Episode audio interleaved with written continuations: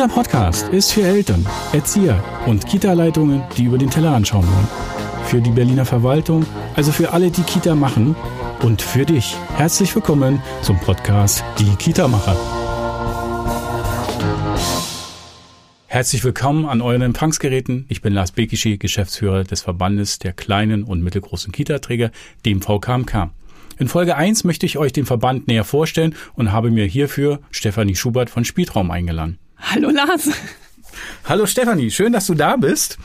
Äh, Stefanie ist Sozialunternehmerin und hat vor elf Jahren einen Kita-Betrieb gegründet mit jetzt 50 Mitarbeitern für 180 Kinder. Es wird doch spannend jetzt rauszufinden, warum hast du das gemacht und wie ist es eigentlich dazu gekommen? Ja, also erstmal danke für die Einladung. Ähm, jetzt hast du ja schon fast alles gesagt, was ich so sagen wollte. Ähm, genau, Spieltraum äh, ist also vor elf Jahren entstanden. Eine recht ja, einfache Geschichte. Ähm, ich habe damals äh, war schwanger mit meiner mit meinem zweiten Kind, mit meiner Tochter und ähm, wir waren mit der Kita unseres Sohnes im Kleinkindbereich nicht so sehr zufrieden. In 2008 war das, da fingen ähm, Personalfluktuationen durchaus auch schon an. Und ähm, ja, habe dann einen sehr interessanten sehr netten Pädagogen getroffen, der ähnliche Probleme hatte wie ich. Und dann haben wir uns einfach entschieden, ach, pff, machen wir einfach mal eine Kita auf. Und das haben wir dann auch gemacht.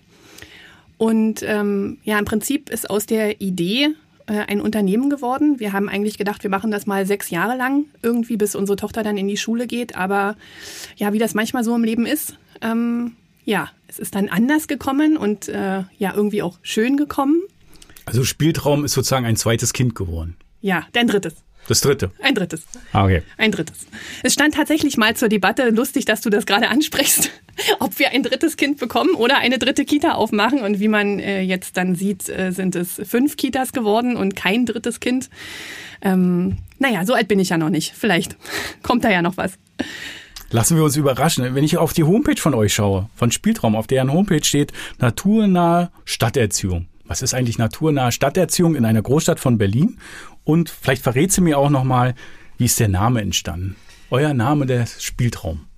Also unser Name ist recht einfach. Ähm, wir, haben, wir mögen so Wortspiele auch ganz gerne und ähm, wir haben uns überlegt, was wollen wir denn von so einer Kita? Und wir möchten, wollten eigentlich gerne einen Spielraum äh, bilden und dann war das auch noch so ein bisschen ja unser Traum und daraus ist dann am Anfang auch tatsächlich Spiel, Klammer auf, T, Klammer zu, Raum entstanden und weil uns das irgendwann im Schreiben zu anstrengend war, ist einfach Spieltraum dann übrig geblieben.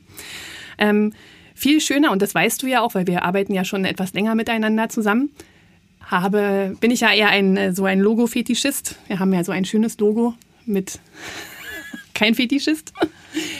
Mag ich mein Logo sehr gerne. Wir, wir, haben ja so ein schönes grünes Logo mit Blättern und dem Berliner Fernsehturm drin. Und da sind wir sozusagen ja auch bei deiner ersten Frage. Naturnahe Stadterziehung ist einer unserer drei Eckpfeiler. Ähm, wir haben uns irgendwann mal entschieden, dass wir ja, uns ein bisschen ja, fokussieren wollen auf bestimmte Bereiche in der Pädagogik. Und ähm, das wäre bei uns Partizipation, Interkulturalität und naturnahe Stadterziehung. Früher hieß das Waldpädagogik bei uns. Der Waldorf-Kindergarten ist aber nicht mit gemeint. Genau, das war nämlich genau unser Ansinnen. Wir sind keine Waldkita, das können wir auch nicht werden, mitten in der Mitte von Berlin. Ähm, aber wir können uns die Natur, also das, was die Stadt Berlin zu bieten hat, in, in, in, in grüner Form zu nutzen machen, aber auch in grauer Form, nämlich äh, Beton und äh, Asphalt. Ähm, soll heißen, wenn ich immer, mein Lieblingsbeispiel ist immer, wir kommen also mit unserer U-Bahn ähm, aus dem Wuhletal, haben gerade einen wirklich schönen Tag an der Wuhle verbracht, auf den Wiesen mit viel Grün, mit viel ähm, Naturerfahrung ähm, und gehen nochmal schnell an unseren Späti an der Ecke, grüßen unsere Penner, die da immer stehen und essen an der Bordsteinkante noch ein Wassereis. Das beinhaltet im Prinzip naturnahe Stadterziehung. Um das, das unsere Berliner Kinder, die Penner an der U-Bahn-Station der Wuhle kennenlernen. Nein. Doch, im Prinzip nein. nein. Das, du hast damit schon recht. Du, du ziehst das jetzt gerade ins Lächerliche, aber so ist es gar nicht. Möchtest du nicht, wie alt ist deine Tochter jetzt? Drei Jahre? Genau. So, möchtest du nicht, dass deine Tochter, wenn sie dann irgendwann mal ihren Schulweg alleine bestreitet, mit genau auch diesem Klientel umgehen kann? Ja, möchtest du gerne. Und genau das versuchen wir. Und deswegen auch Partizipation, weil wir denken, es ist wichtig, dass Kinder auch eine Stimme bekommen. Erwachsene sind nicht besser und sind nicht schlauer als Kinder. Äh, man muss nur Kindern eine Plattform geben, wo sie dann auch gehört werden. Und Interkulturalität ist einfach, also wer in Berlin Interkulturalität nicht macht, der ist in dieser Stadt einfach falsch. Na, der kann gar nicht in Berlin leben, ne? Richtig. Weil ganz viele Menschen sprechen ganz viele Sprachen, unterschiedliche Sprachen, unterschiedliche Herkünfte. Der Melting Point, nee, Pot. Da haben wir doch schon wieder den ersten, den ersten Lacher. Naja, okay. Äh, das müssten wir dann netterweise mal rausschneiden. Ich habe da noch ein paar Fragen, die mir jetzt so gerade so einfallen. Du hast wunderbar gerade äh, das beschrieben, wie ihr zur Natur stadtnahen Erziehung gekommen seid und die Kinder sozusagen auf das Leben vorbereitet. Jetzt hast du gesagt, elf Jahre seid ihr schon unterwegs. Seit elf Jahren begleitet ihr Kinder sozusagen, um erfolgreich Bildungschancen zu generieren für jedes einzelne Kind. Und da habt ihr jetzt nahezu 50 Mitarbeiter. Wie fühlt sich das jetzt nach elf Jahren an? Konntest du dir vor elf Jahren vorstellen, überhaupt so eine Verantwortung für 50 Mitarbeiter mal zu haben? Natürlich nicht. Kann ich mir auch immer noch nicht vorstellen. Nein, aber ich wache zumindest nicht mehr nachts schweißgebadet auf. Das ist vorbei. Ähm, ja, ist interessant. Ähm, nein, ich glaube, man bekommt irgendwann Routine. Ähm, der VKMK war ein großer Bestandteil dieser Professionalisierung. Also wir haben im Prinzip unsere ersten drei bis vier Kitas recht alleine gegründet. Ähm, ich hatte schon immer ein sehr gutes Fachberaterteam, äh, die ich dir gerne für Folge zwei empfehlen möchte. Ähm, mit denen habe ich das, das schon immer, immer gemacht. Ganz viele äh, gute Kontakte zu haben ist immer gut und es macht ja die Sache spannend. Also herzlich gerne nach der Sendung gerne mir aufschreiben. Jetzt noch nicht verraten, dann Nein. lade ich gerne dazu ein. Okay, machen wir so. Ähm, die wir haben einfach an irgendeinem Punkt in 2016 festgestellt, dass unsere Kitas sehr stabil laufen. Also Fachkräftemangel hin oder her. Dadurch, dass wir bilinguale Kitas haben, hatten wir immer schon eine breitere Auswahl an Mitarbeitern, aus denen wir, also aus dem Pool, aus dem wir schöpfen könnten, konnten. Also das heißt, der Fachkräftemangel hat uns in dem Sinne nicht wirklich so hart getroffen, wie ähm, das bei monolingualen Kitas durchaus ähm, der Fall war. Und äh, ja, irgendjemand, ich kann mich gar nicht richtig erinnern, lieber Anche, wer mir damals diesen Tritt gegeben hat, aber sie sagte dann, naja, dann mach doch jetzt mal ein bisschen politische Arbeit, wird ja mal Zeit. Und dann habe ich mich tatsächlich in einem Jahr für zwei Vorstände beworben, nämlich äh, der Arbeitsgemeinschaft nach Paragraph 78 SGB 8. Sehr schön zitiert. Das ist das Gremium, wo alle Kita-Träger und äh, das Jugendamt sich zusammenfinden und die bestmöglichen Lösungen für die Berliner Stadtkinder finden. So sieht's Solle. aus. Genau, es geht um Vernetzung, ganz klassisch. Und es geht natürlich auch damit, äh, den Schulterschluss mit dem Jugendamt ähm, zu haben. Dort bin ich 2016 in den Vorstand mitgewählt worden. Schöne Grüße an alle meine Vorstandskollegen. Ähm, und in 2017 ähm, habe ich mich dann äh, auch für den äh, Vorstand des VKMK aufstellen lassen. Ähm, bin dann zur stellvertretenden Vorsitzenden gewählt worden. Ähm, auch an der Stelle Hallo an meine Vorstandsmitglieder. Und ähm, habe dann ja, habe dann sozusagen angefangen, mich auch auf der politischen Ebene ja mehr zu bewegen oder auf der, ja, doch ist es politisch wahrscheinlich eher. Öffentlichkeitsarbeit, wie auch immer. Äh, da könnte ich jetzt wahrscheinlich auch einen ganzen Podcast mitfüllen, aber dazu sind wir ja nicht hier. ähm, ja, äh, ich wollte dich einfach kurz nicht unterbrechen, weil es war total spannend zu hören, wie du von 50 Mitarbeitern äh, losgegangen bist und dann auf deine zusätzliche Tätigkeit, nämlich deine ehrenamtliche Tätigkeit gekommen bist. Das finde ich äh, wirklich sehr spannend. Und wir müssen äh, allen nochmal in Erinnerung rufen, der Berufsverband VKMK, geht, es geht ja letztlich darum, das Netzwerk zu haben, für die Kita-Träger sich regelmäßig auszutauschen, über die Bezirksgrenzen hinaus zu gucken, was macht einer besser, wie kann ich selber besser werden.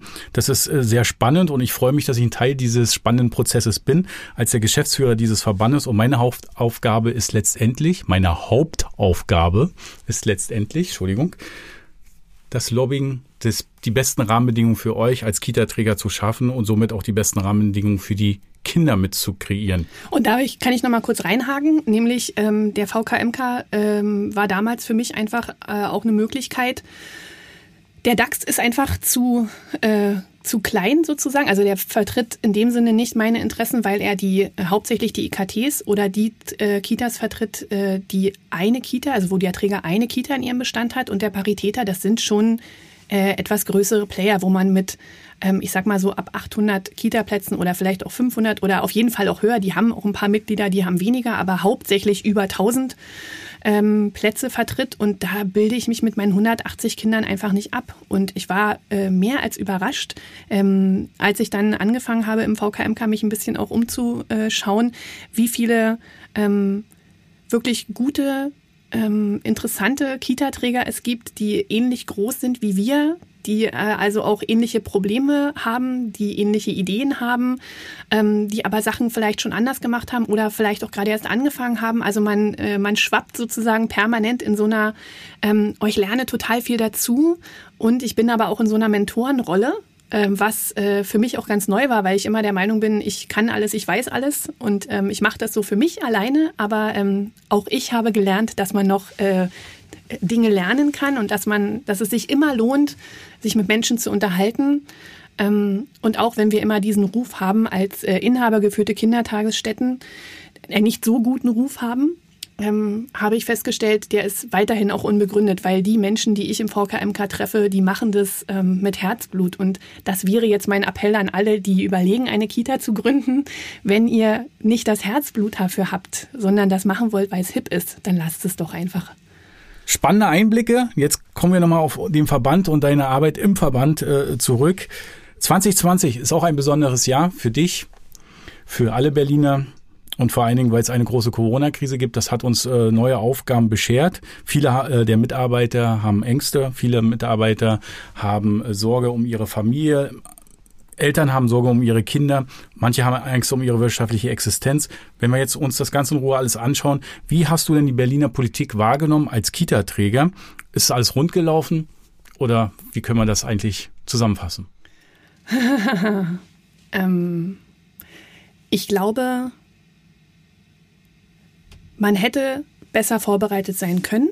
Ich glaube, dass ähm, auf bestimmten Ebenen Informationen schon rechtzeitig da gewesen sind, um Entscheidungen im Vorfeld zu treffen. Auf der anderen Seite weiß ich auch selber, wie schwierig es ist, Entscheidungen zu treffen, weil du triffst Entscheidungen ja nicht nur für dich, sondern du triffst ja Entscheidungen für eine sehr große äh, Gruppe von Menschen. Ich bleibe jetzt mal auf der Berliner Ebene, gar nicht auf der noch höheren Ebene.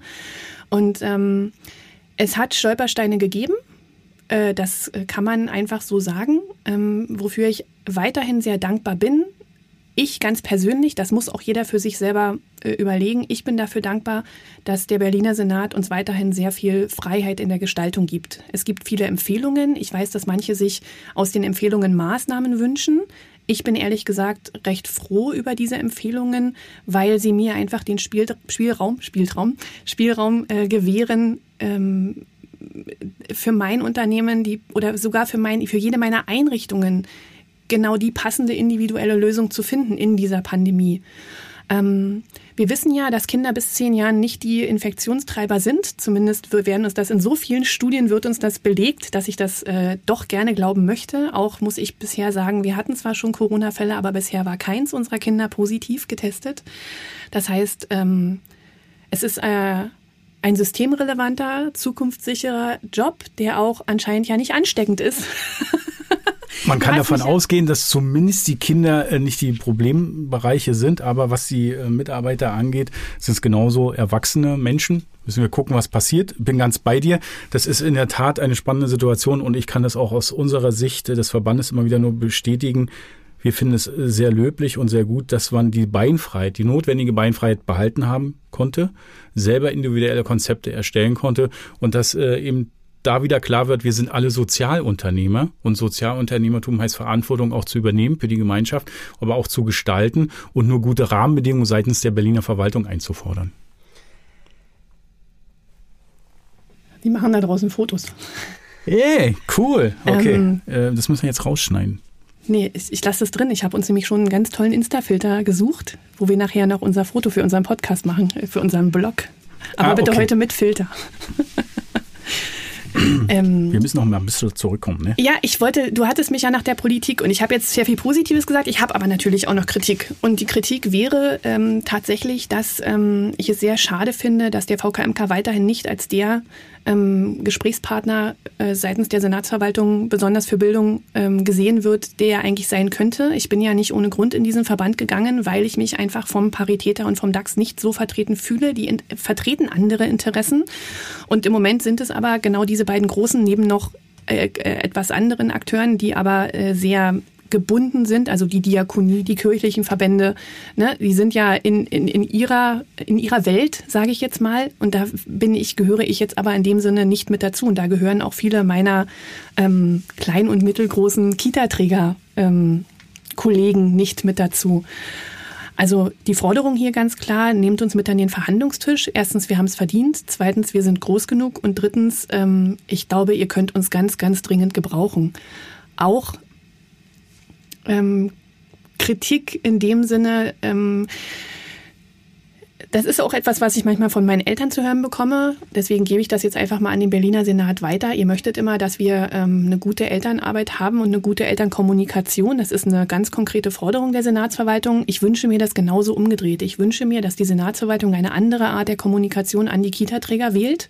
Ich wünsche mir, dass äh, in der Presse nicht verkündet wird, ähm, es gibt 1000 Euro ähm, äh, Corona-Prämie ähm, und es wird aber nirgendwo in der Presse verkündet, dass ähm, wir aber äh, äh, ein, ich mache jetzt äh, Gänsefüßchen mit meinen Fingern, einen Solidarbeitrag ähm, an den Senat zurückzahlen müssen. Ähm, ich wünsche mir, dass ganz klar definiert wird, warum bekommen die, äh, die Berlin-eigenen Kitas 150 Euro Hauptstadtzulage und warum ist sozusagen also man wertet ja den Beruf damit auf, aber leider nur in dieser, in dieser einen speziellen Richtung. Und warum, also wer erklärt meinen Pädagogen, dass ihre Arbeit nicht so viel wert ist wie die der Erzieher, die in den Eigenbetrieben arbeiten? Ne? Also ich meine mal Wettbewerbsverzerrung hin oder her, aber es ist einfach ein, das ist mit der, mit der Hand einmal richtig ins Gesicht geschlagen für jeden Einzelnen, der äh, 80 Prozent der Kitas in, in Kitas in Berlin arbeitet. Das heißt anders ausgedrückt, äh, statt Wertschätzung Nackenschnack. Ja, genau. Sehr gut.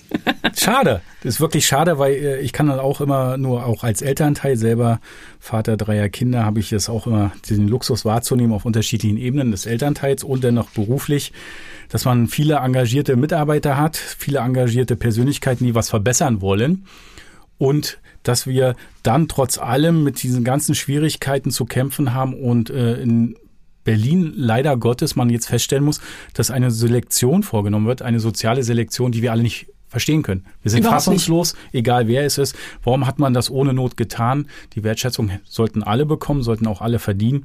Da muss die Politik definitiv nachbessern. Das ist auch ein klares Kriterium, das fordern wir auch. Und gleichzeitig haben wir uns auf den Weg gemacht und eine online gestaltete Petition, Fairness für alle heißt die, äh, ins Leben zu rufen, wo wir ganz klar nochmal allen aufzeigen wollen, Eltern, Kita-Leitungen, Kita-Trägern. Wir müssen gemeinschaftlich laut werden, wir müssen gemeinschaftlich auf die Straße gehen und sagen, wir wollen Fairness für alle. Das heißt, für alle dieselben Wettbewerbs- und Rahmenbedingungen zu kreieren, zu haben, damit wir gute frühkindliche Bildung für alle Kinder in Berlin auch sicherstellen können. Also, also unterschreiben, unterschreiben und unterschreiben. Genau, besonders liebe Eltern, ihr seid einfach die Masse da draußen. Ne? Nicht unerheblich, genau. Ihr, ihr seid äh, die entscheidende Masse, weil es geht um eure Kinder, geht um die Bildungsqualität und es geht um Rahmenbedingungen. Da sind wir mittendrin in dem Thema, wo wir uns täglich auch als Verband mit beschäftigen. Gute Rahmenbedingungen sind auch wirtschaftliche Rahmenbedingungen, sind finanzielle Rahmenbedingungen. Und wer es noch nicht gewusst hat, nein, äh, Berliner freie soziale Kita-Träger bekommen keine 100 Prozent vom Staat. Da sind wir nämlich in einer klassischen Diskussion, was sind überhaupt 100 Prozent und wovon 100 Prozent? Ganz anders ausgedrückt, wir wollen echte Grundlagen, echte Rahmenbedingungen haben, eine gute Ausfinanzierung und die Details dazu, die müssen wir gemeinschaftlich mit dem Senat, mit dem Steuerzahler letztendlich ausverhandeln und gestalten. Das ist eigentlich einer der Kernbotschaften. Auf jeden Fall. Und deswegen, äh, liebe Kita-Träger, liebe Pädagogen, liebe Leitungen da draußen, wenn ihr wisst, dass euer Träger noch nicht verband, verbandsgebunden ist, dann empfehlt Ihnen gerne den VKMK. Ähm, Sachkosten, pauschale Gestehungskostenanalyse hätte ich als äh, Trägervertreter, der nicht in einem Verband organisiert ist, so niemals ähm, analysieren und auseinandernehmen und darüber diskutieren können, weil ähm, man schmort ja schon sehr an seinem eigenen Saft. Nicht ohne Grund gibt es ja auch deswegen die externe Evaluation in Berlin, damit wir immer wieder den Blick von außen haben. Und ähm, diesen Blick von außen gewährt uns einfach der, der Verband, das Verbandsleben, der VKMK. Und es ist ähm, ja eine, eine Vielfalt auch hier an, an Expertise, die wir einfach dort auch haben, die ich sehr zu schätzen gelernt habe. Kurze Schlussrunde, kurze Frage, kurze Antwort. Bist du bereit, Stefanie? Nein, aber mach mal. Ja, das, wir sind nie bereit. nie. Ich habe folgende Idee. Ich sag dir zwei Worte und du sagst dann, was du daraus kreierst. Also kurze Antwort ist wirklich wichtig. Kinder oder Kindergarten? Kinder. Zoom oder E-Mail? Zoom. Basteln oder singen? Basteln. Und warum nicht die Blockflöte? Kann ich nicht. Ich spiele Klavier, aber ich singe tatsächlich nur unter der Dusche. Ja, Stefanie, herzlichen Dank, dass du dir die Zeit genommen hast. dass Ja. du da warst, für den tollen Einblick ins Spieltraum, für deinen tollen äh, Einblick in die vielfältigen Arbeiten, die du im Verband und in allen anderen Tätigkeiten machst, was das alles bedeutet und was du halt sozusagen als Mehrwert auch herausgezogen hast. Ja, vielen Dank nochmal für die Einladung. Liebe Zuhörer, das war die erste Folge des Podcasts Die Kita-Macher. Habt ihr Fragen, habt ihr Wünsche, Anregungen, dann kontaktiert uns unter www.vkmk.de. Bis zum nächsten Mal.